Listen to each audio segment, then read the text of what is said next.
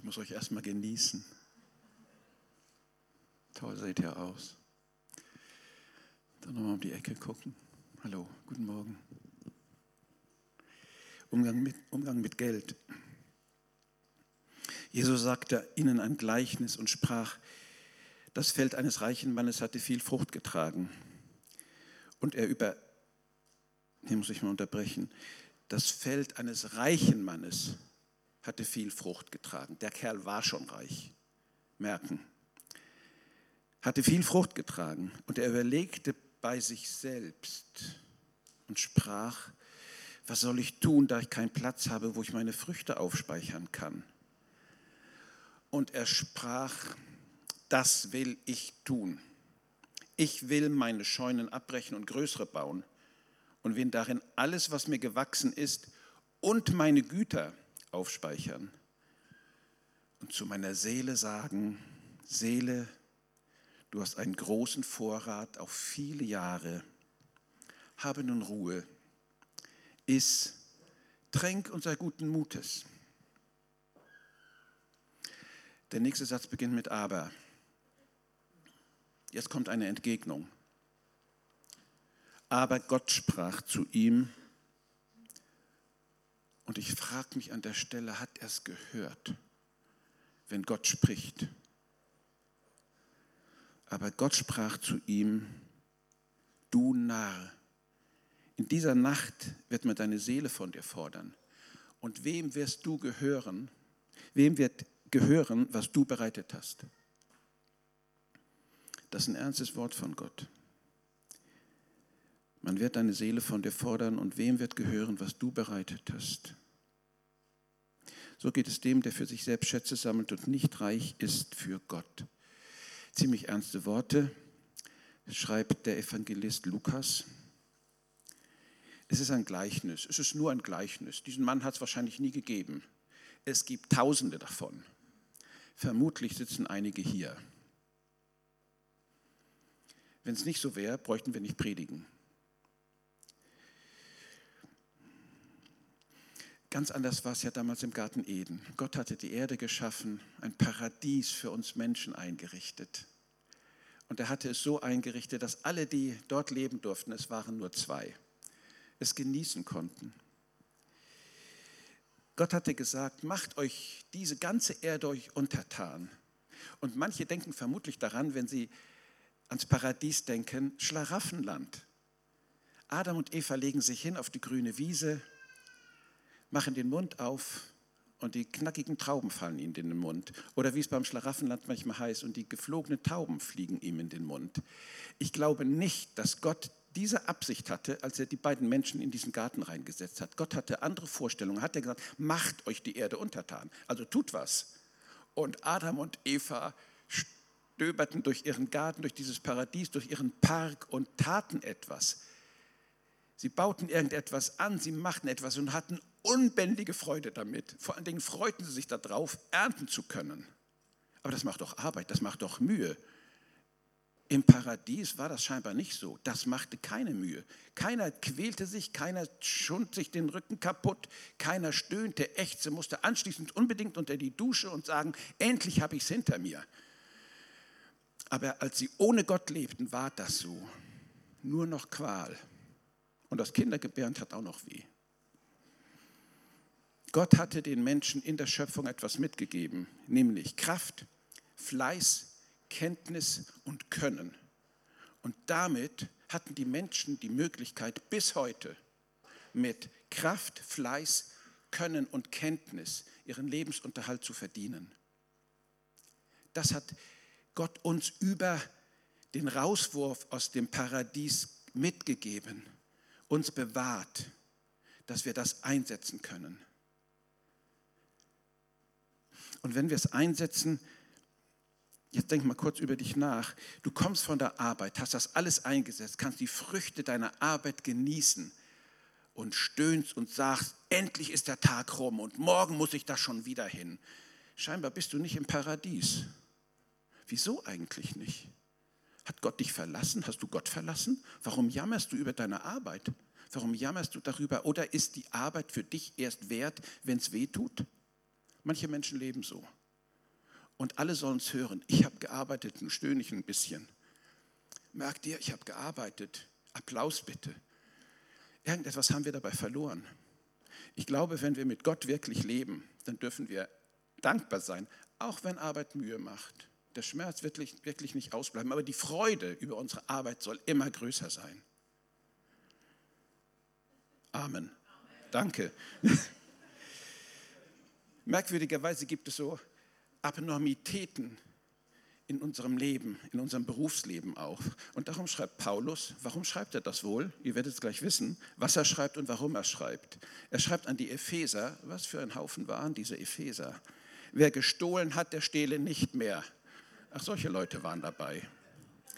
Sondern bemühe sich vielmehr mit seinen Händen etwas Gutes zu erarbeiten. Also wieder, erarbeite mit deinen Händen und auch manchmal mit dem Kopf etwas Gutes. Warum? Damit er den Bedürftigen etwas zu geben habe.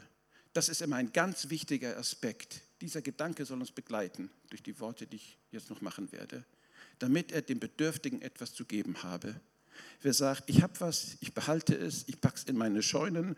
Und dieser reiche Kornbauer sagt sogar, nicht nur, was mir gewachsen ist, sondern alle meine Güter will ich für mich in meine Scheunen reintragen. Und dann setze ich mich oben drauf wie eine Glucke und heute Nacht sterbe ich. Toll. Irgendetwas versäumt. Es geht bei diesem Kornbau überhaupt nicht um Geld scheinbar. Nein, das Thema ist größer als nur Umgang mit Geld. Umgang mit Vermögen, Umgang mit Können, Umgang mit meiner Bedürftigkeit, wie stille ich meine Bedürfnisse. Es geht um so viel mehr. Es geht um Armut und um Reichtum. Wer die Geschichte von Hiob kennt, der Mann hat vermutlich so 1500, 1600 Jahre vor Christus gelebt. Wer die Geschichte dieses Mannes kennt, der weiß, wie reich er war. Er war scheinbar der reichste Mann in seiner größeren Umgebung. Er wird als sehr reich bezeichnet. Und jetzt kommt etwas, was mich erstaunt hat, die Aufzählung seines Reichtums. Er hatte drei Töchter, ich auch. Und sieben Söhne. In der Bibel steht es andersrum. Das war in der Kultur damals. Da sehlten die Söhne ein bisschen mehr. Also sieben Söhne und drei Töchter. Das ist der Reichtum dieses Mannes. Und dann wird auch noch das Vieh aufgezählt, das er hatte, die Herden und so weiter und so weiter und so weiter. Der Reichtum des Mannes. Das ist überhaupt nicht die Rede von Gold, Silber, Schmuck, Edelstein, kostbarer Kleidung und schon gar nicht von Geld, denn Geld in dem Sinne, wie wir es verwenden, gab es damals noch gar nicht. Damals lebten die Völker in einer Tauschwirtschaft. Was man sich erarbeitet hatte, das konnte man eintauschen gegen etwas anderes. Ich glaube nicht, dass ich das weiter erklären muss. Das war damals so. Aber irgendwann tauchte auch in Israel Geld auf. Woher? Ich habe nachgelesen und habe festgestellt, dass Geld aus der Gefangenschaft mitgebracht wurde. Das Volk Israel kannte Geld erst, als es aus der Gefangenschaft kam. Was habt ihr da mitgeschleppt? Wirklich mitgeschleppt. Ein Umstand, der viel Sorgen und Nöte bereiten wird. Man muss Geld haben. Geld hat man, um sich seinen Wert zu bemessen. Ich habe viel Geld, darum bin ich jemand.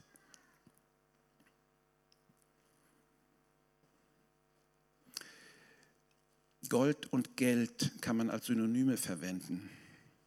Tatsächlich hatte man Gold natürlich schon viel früher und länger, aber damals war es immer ein, viel mehr als ein Zahlungsmittel der Ausdruck von Reichtum, von Würde und von Macht.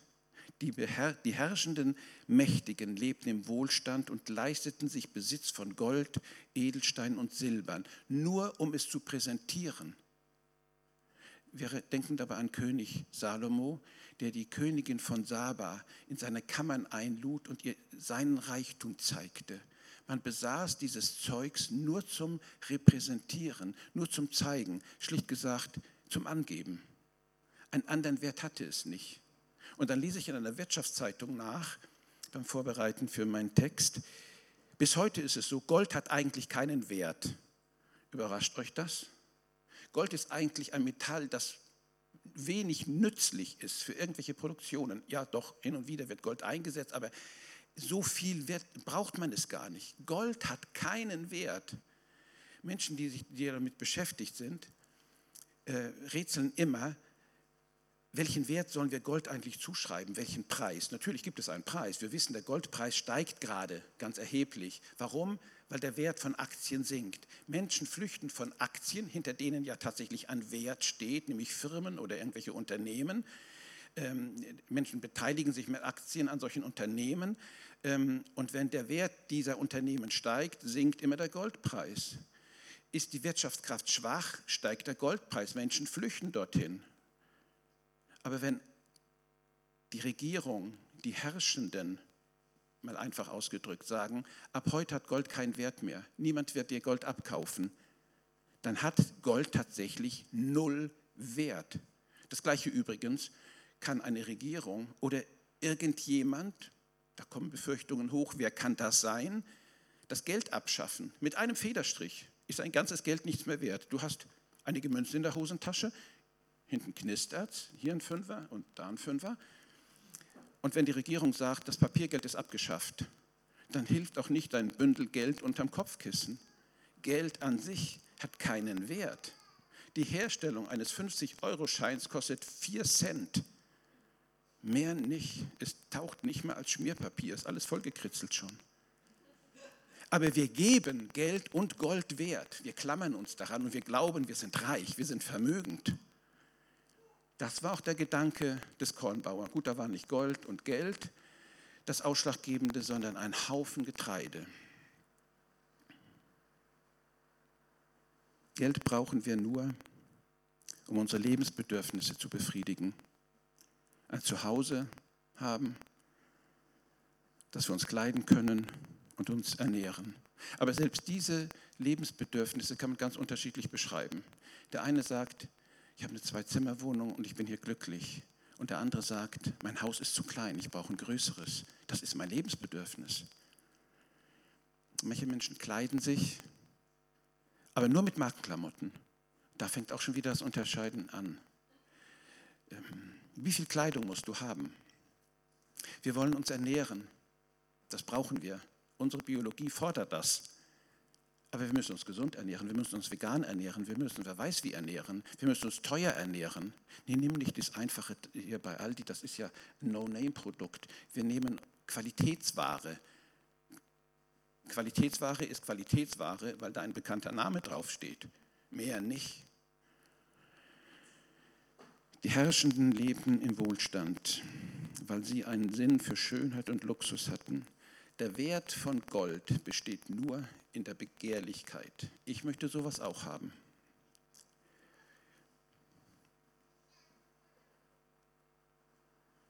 Wir können froh und auch dankbar sein, dass wir in einem Finanzsystem leben, in unserem Staat, das funktioniert, gestützt durch eine demokratische politische Ordnung. Gott sieht und weiß, dass wir so leben, was uns Babylon da eingebracht hat.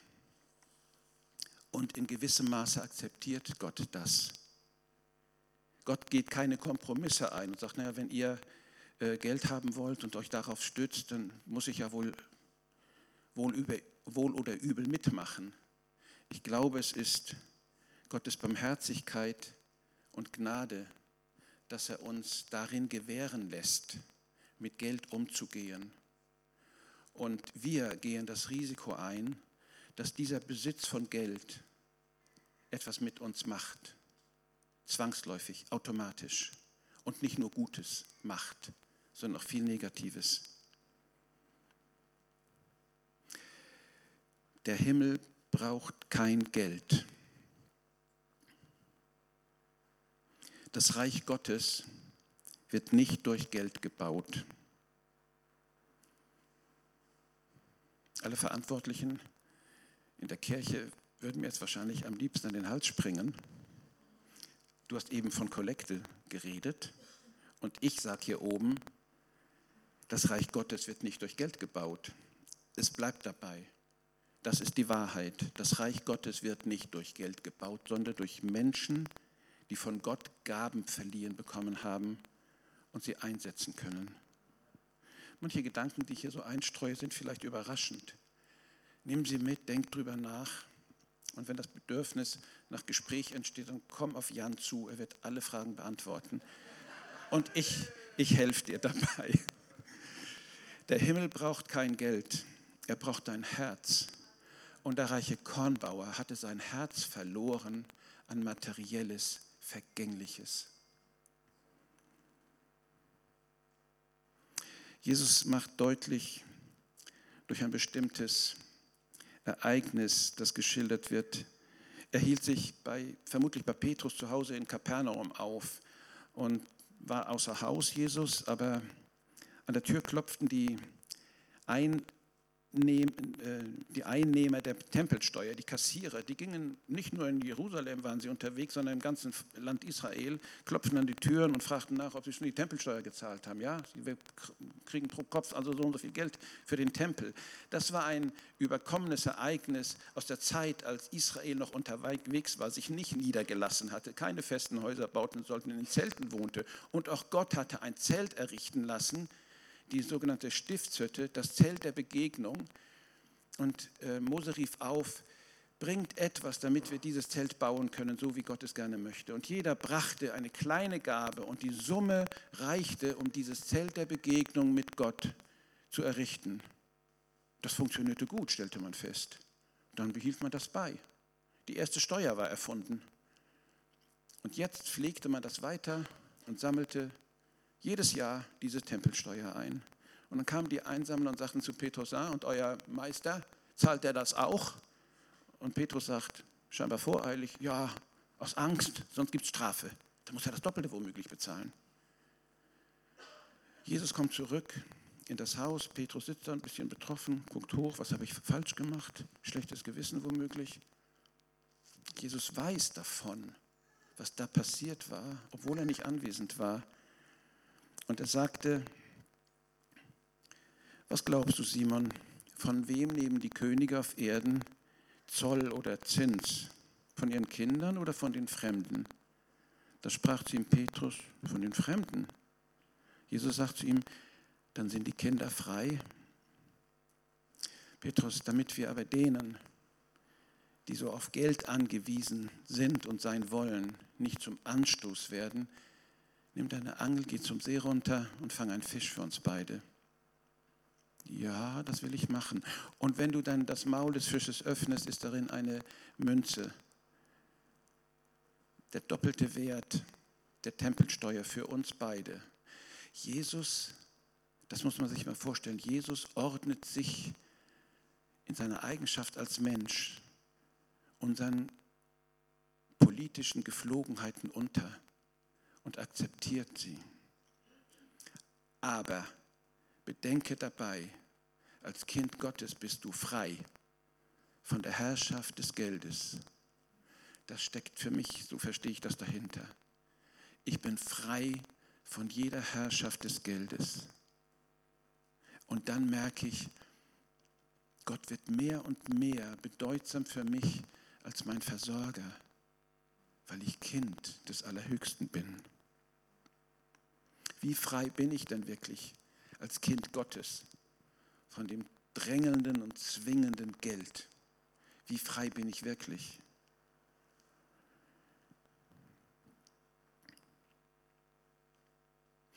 Freiheit lässt sich einüben.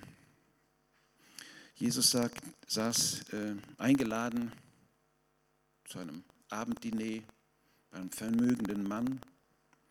Und er sagte dann zu dem, der ihn eingeladen hatten, wenn du ein Mittags- oder Abendmahl machst, lade nicht deine Freunde, deine Brüder und Verwandte und deine reichen Nachbarn ein, damit die nicht etwa unter dem Druck stehen, dich auch einladen zu müssen. Du, wir hatten die doch einmal eingeladen und das war doch ganz nett. Wie lange ist das eigentlich her? Äh, Anne, erinnerst du dich? Die, dies eine Ehepaar, die, die waren bei uns eingeladen zum Essen und die haben uns bis heute nicht wieder eingeladen. Diese Rückeinladung steht aus. Das ist doch merkwürdig. Ähm, das ist häufig unsere Erwartung. Ich lade ein und ich werde eingeladen und man lädt seinesgleichen ein und wetteifert, wer das bessere Essen kocht, was ganz Exotisches, muss ja was Besonderes sein. Probier bloß nichts Neues aus. Das könnte ja schief gehen. Üb es vorher erstmal. Aber viel wichtiger ist, wenn du so ein tolles Essen kochst, Jesus sagt, wenn du einmal machst, so lade Arme, Krüppel, Lahme, Blinde ein. Das waren Synonyme für die eigentlich Armen, die nicht arbeiten konnten oder wenig verdienten in der Arbeit. Lade die doch ein. Dann wirst du selig sein. Gott schenkt dir Seligkeit. Laut Kreuzworträtsel ist das Wort selig das Wort für höchste Freude.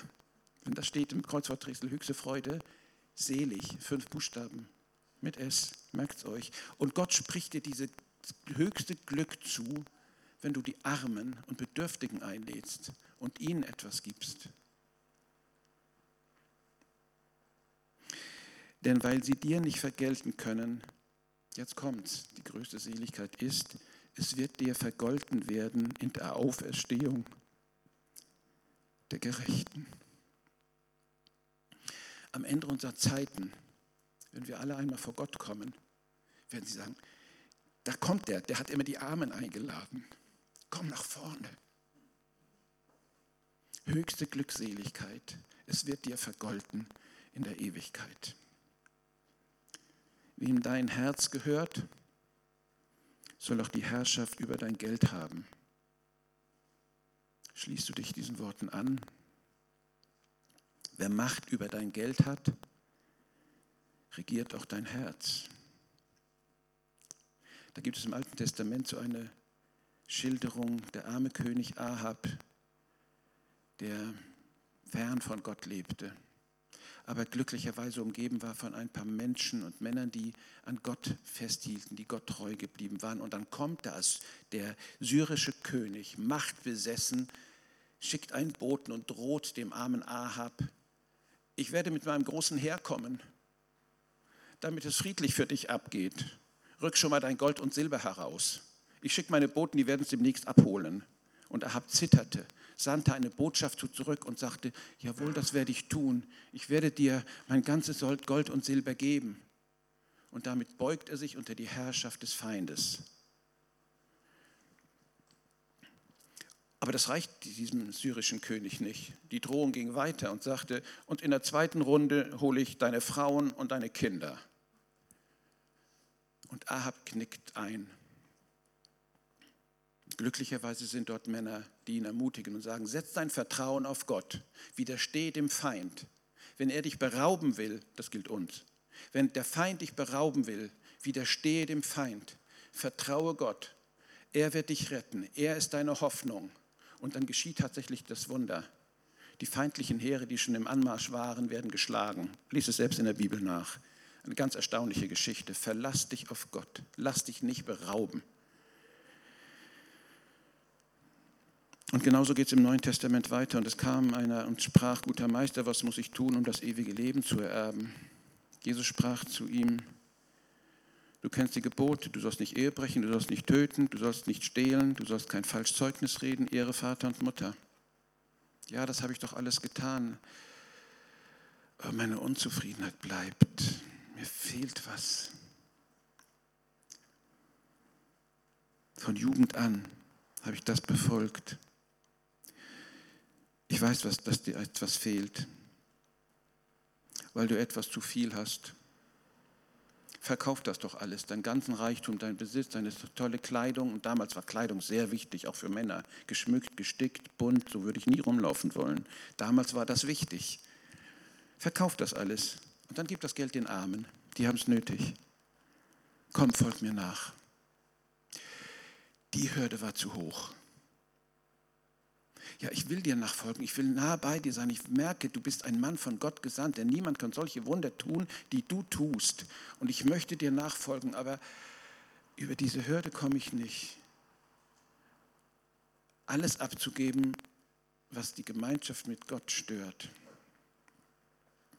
Und dann sagt Jesus, wie schwer wird es für die Reichen sein, ins Reich Gottes einzukehren.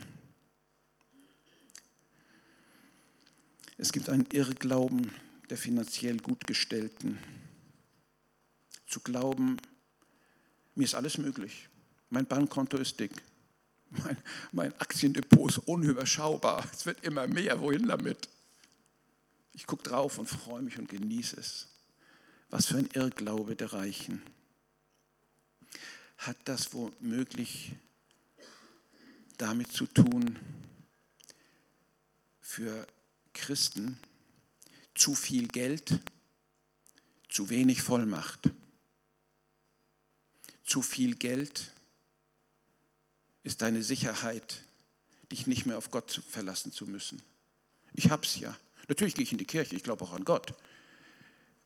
Aber eigentlich ist meine Sicherheit mein finanzieller Wohlstand. Ich habe, was ich brauche. Ich kann mir leisten, was ich will.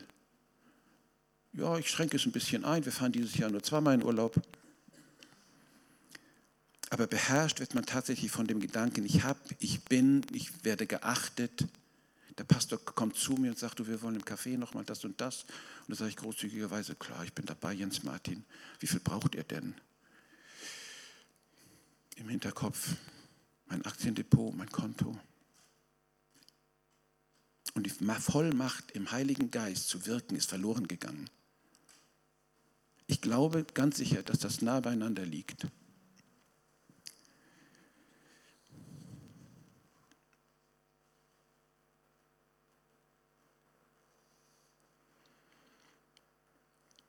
Petrus und Johannes gingen hinauf in den Tempel um die neunte Stunde.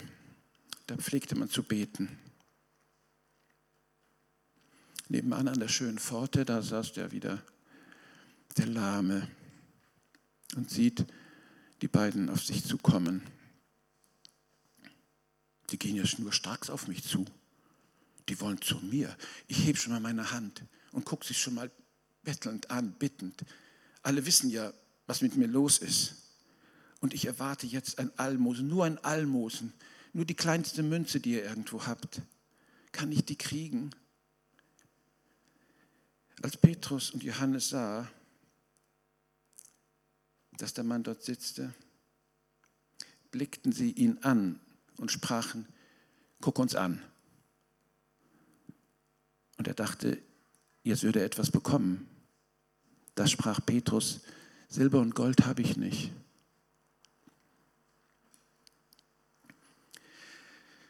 Was ich habe, das gebe ich dir. Was kommt jetzt? Komm, steh auf. Du brauchst hier nicht mehr länger rumsitzen. Gott sieht dich. Steh auf. Ich gebe, ich gebe dir. Steh auf und sei geheilt. Haben wir das verloren, weil wir uns auf unser Geld verlassen? Ich bin überzeugt, das eine hat mit dem anderen zu tun. Wir sind reich, haben überschüssiges Geld und Jesus warnt regelmäßig vor den Gefahren des Reichtums. Ein Reicher hat es schwer, ins Himmelreich zu kommen. Habt Acht und hütet euch vor der Habsucht, denn niemandes Leben hängt vom Überfluss ab, den er an Gütern hat. Vertrau du dich und dein Vermögen auch deinem Gott an, dann wird er dich richtig führen. Aber es gibt auch andere Beispiele unter den Reichen. Immerhin wird von Josef aus Arimathea gesagt, das war der Mann, der Jesus vom Kreuz nehmen wollte und von dem man sagt, er sei auch ein Jünger. Auch Reiche können Jünger sein. Die Armut wird nicht zwangsläufig von uns gefordert. Es ist die Überlegung und der Gedanke, was herrscht in meinem Leben. Und dann gibt es da dann noch die arme Witwe. Wir denken schnell an eine ältere Frau. Das ist zwangsläufig gar nicht so. Wenn Frauen ihren Mann verloren, Witwen waren und nicht in einer Großfamilie lebten und damit unversorgt und damit versorgt gewesen wären in dieser Großfamilie, gab es auch Fälle, wo Frauen, verwitwete Frauen, zwangsläufig arm wurden. Und Jesus sitzt im Tempel und schaut sich die Menschen an, wie sie an dem sogenannten Gotteskasten vorbeigehen, wo die Leute dann eben ihren Tempel, äh, ihre Tempelsteuer einwerfen konnten. Und sie kommt an, kramt dazwischen ihren Tüchern und lässt vorsichtig etwas in den Kasten fallen. Und Jesus weiß, was sie dort einwirft. Es waren ihre beiden letzten kleinen Münzen, die sie für ihr bisschen Arbeit, die sie irgendwo hatte, die reichte immer für den nächsten Tag der Lohn und mehr nicht. Diesen Umstand gibt es übrigens auch, erzählte jemand mir in Peru, da 70 Prozent der peruanischen Bevölkerung verdienen in dieser Woche das Geld, was sie nächste Woche brauchen. Und wenn in dieser Woche kein Verdienst ist, dann stehen sie in der nächsten Woche leer da. Wie viele Menschen weltweit leben so, ganz arm. Und in Peru bekehren sich Tausende, weil sie ihre Hoffnung nicht auf Geld setzen. Es gibt so eine weit verbreitete Armut weltweit, von heute auf morgen leben zu müssen. Und so ging es dieser Frau auch, von heute auf morgen leben zu müssen. Und dann geht sie in den Tempel. Sie geht nicht in den Tempel. Sie geht zu Gott, wo man anbetet. Und wenn sie in den Tempel ging, dann war ihr Gott so nah. Und ohne nachzudenken gibt sie diese Münzen weg, weil sie Gott nah sein wollte. Sie hätte es doch zu Hause machen können. Nein, diese Frau wollte im Tempel beten. Das dürfen wir auch nicht kritisieren. Und Jesus sitzt da und schüttelt den Kopf. Die hat so viel reingelegt. Jünger, ihr meint, das Geld, die beiden Münzen, sie hat viel mehr reingelegt. Ihr ganzes Leben legt sie vor Gott hin diese Entscheidung treffen zu können. Mein Konto, mein Auto, irgendetwas, daran denke ich gar nicht. Ich lege mein Leben vor Gott hin. Ich gebe mich ihm. Wo zu wenig Geld ist, begleiten uns alle möglichen extremen Emotionen. Häufig kommt bei Menschen in Finanznot Selbstrechtfertigung ja, wenn du wüsstest, wie es. Und natürlich ist es dann so und so. Ach, und deswegen kommst du mit deinem Geld nicht zurecht. Ja, die anderen machen immer und mein Vater konnte auch nie. Das alles hilft nicht. Nur, es hilft nur, wer zu wenig Geld hat und mit Geld nicht umgehen kann. Ich rede nicht von denen, die aus bestimmten Umständen unverschuldet in eine gewisse Armut geraten sind, sondern verschuldete Armut das ist die schlimmere Form von Armut. Dort hilft nur ein schmerzhafter Heilungsprozess. Und dieser Heilungsprozess heraus aus dem Elend der selbstverschuldeten Armut beginnt mit Buße, mit Demut, mit Bitte um Vergebung. Das Übliche halt. Heilung beginnt nur auf diesem Weg.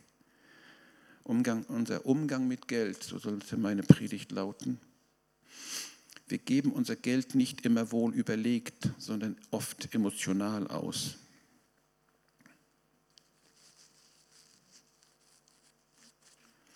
Wir wissen, wofür wir es ausgeben wollen, aber rätseln am Monatsende, wo es denn geblieben ist.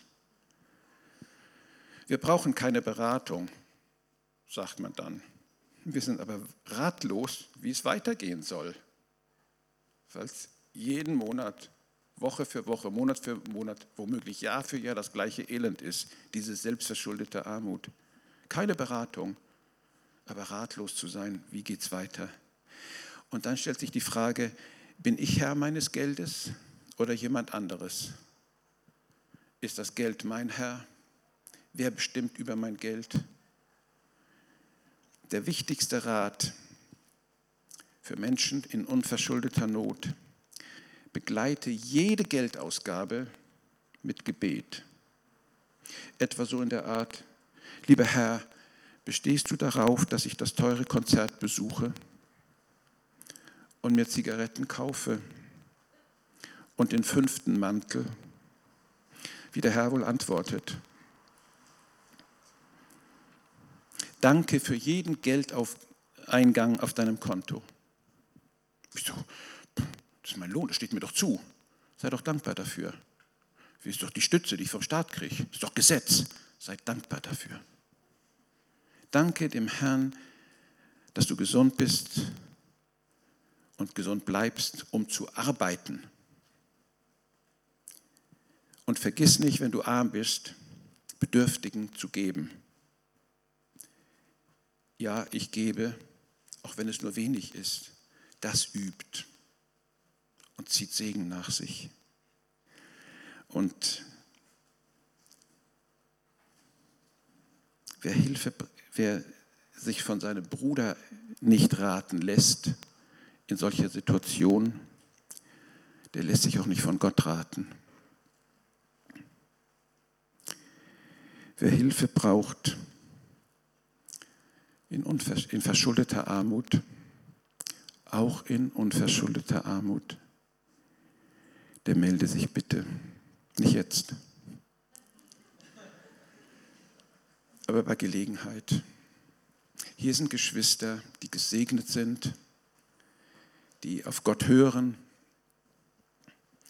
die ihren Lebensunterhalt decken können ihre Familie versorgen können und dem Bedürftigen geben wollen, weil es ein Liebesgesetz unseres Gottes ist. Darum melde dich.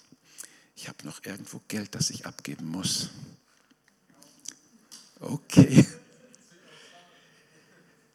Wer Hilfe braucht, melde sich bitte bei Gott. Herr, du bist mein Helfer in jeder Not. Und ich danke dir, Herr, dass du auch meine Worte der letzten halben Stunde gebrauchen kannst, um uns Wichtiges, was dir wichtig ist, auch uns wichtig zu machen. Zunächst mal große Dankbarkeit, wie du für uns sorgst, Vater. Das wollen wir dir sagen, Herr. Du lehrst uns mit Geld, mit unserem Vermögen, mit unseren Einkünften gut umzugehen, Herr. Und bei allem wollen wir daran denken, dass du Herr bist. Wir nicht von Geld und vom Wohlstand regiert werden. Sei du mein Regent, König Jesus. Korrigiere unser Denken und unser Handeln. Heile unsere Seele und unseren Leib. Vergib, wo ich, wo manche in eine Situation geraten sind, die sie nicht mehr überblicken können und Hilfe brauchen. Schenk ein demütiges Herz zur Umkehr. Du bist Retter und König und Majestät.